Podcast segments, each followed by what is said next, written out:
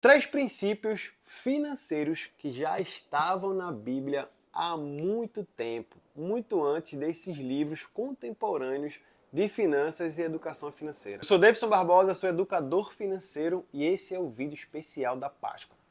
Já queria dizer que eu não sou nenhum pregador, nenhum pastor, nada desse tipo. Só dou uma lidinha aqui na Bíblia e identifiquei princípios, ensinamentos de finanças que eu tinha lido em livros modernos, mas já estavam aqui na Bíblia, tá bom? Vamos nessa? O primeiro princípio você já encontra em Gênesis. Tem uma passagem onde José vai ser nomeado governador do Egito e ele revelou o sonho do faraó, dizendo ao faraó que ele precisava juntar, separar, guardar 20% dos tempos de bonança. Então, tudo que o faraó, tudo que o Egito produzisse, 20% já deveria ser separado. Na verdade, está escrito um quinto, para que nos períodos de seca, de escassez, de fome, o faraó, o Egito, pudesse prosperar porque as pessoas iam lá buscar por comida. Está escrito assim, Gênesis 41, capítulo 34. Que faraó o faça e que ele nomeie oficiais sobre a terra e que recolham um quinto, uma quinta parte da terra do Egito aos sete anos de fartura.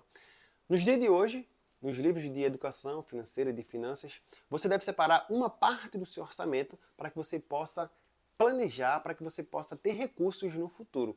Um exemplo bíblico aqui seria separar 20% de tudo que você ganha no presente para ter recursos no futuro. O segundo princípio que eu queria trazer aqui para vocês está em Isaías 55:2. Eu já vou ler.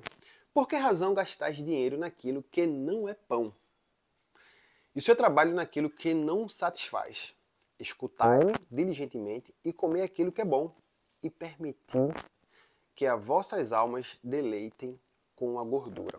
A minha Bíblia é um livro de estudo, e eu vou lá aqui na parte explica, e fala o seguinte: o povo de Deus não estava aceitando a oferta gratuita da salvação, representada pela água.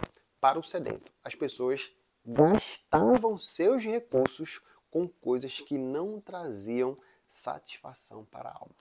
E que nós mais vimos hoje, que também ensina muito em psicologia financeira, é que as pessoas gastam seus recursos com aquilo que elas necessariamente não precisam, coisas que necessariamente não vão trazer benefícios. No livro Para Rico, Pai Pobre, ele fala que nós devemos gastar primeiro os nossos recursos com ativos, aquilo que vai gerar mais recursos, que vai gerar mais entrada de dinheiro no nosso orçamento. Então, esse é um exemplo onde a gente acaba gastando mais do que devia e muitas vezes com coisas que não são realmente necessárias. Isaías 55, capítulo 55, versículo 2. E agora, para o terceiro princípio, nós vamos lá para Mateus, na parábola dos talentos. Mas antes de adentrar nesse terceiro princípio, deixe o seu legal, compartilhe esse vídeo com mais uma pessoa. Vamos divulgar educação financeira,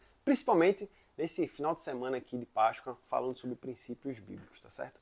A parábola dos talentos, talvez uma das parábolas mais famosas, onde um senhor dividiu parte de recursos com três, três servos e viajou e pediu para que esses servos é, tomassem conta desse dinheiro. Né? O primeiro multiplicou o dinheiro, o segundo multiplicou o dinheiro, mas o último, por sua vez, ele guardou, escondeu na terra. Isso aqui é um resumo tá? da parábola, obviamente que tem vários ensinamentos que você pode tirar daqui, mas essa parte é bem interessante.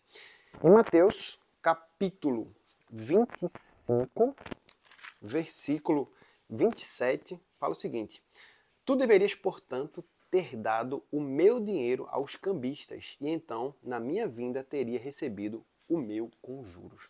Ou seja, se você pega o seu recurso, pega o seu capital e guarda e deixa parado na poupança e deixa parado na conta corrente, esse dinheiro não está crescendo. Então, o um ensinamento bíblico, lá de Mateus na parábola, é que você deve, de alguma forma, fazer esse dinheiro render, fazer esse dinheiro gerar juros.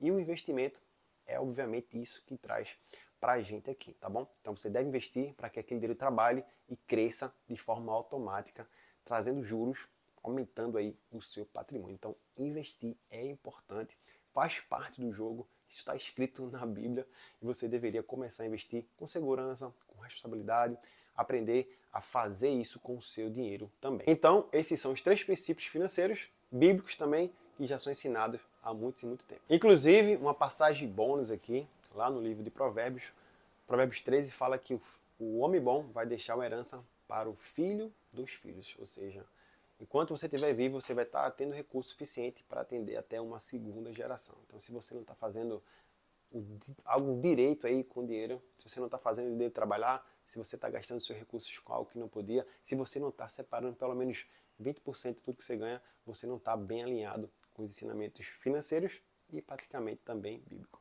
Então é isso, turma. Até o próximo vídeo.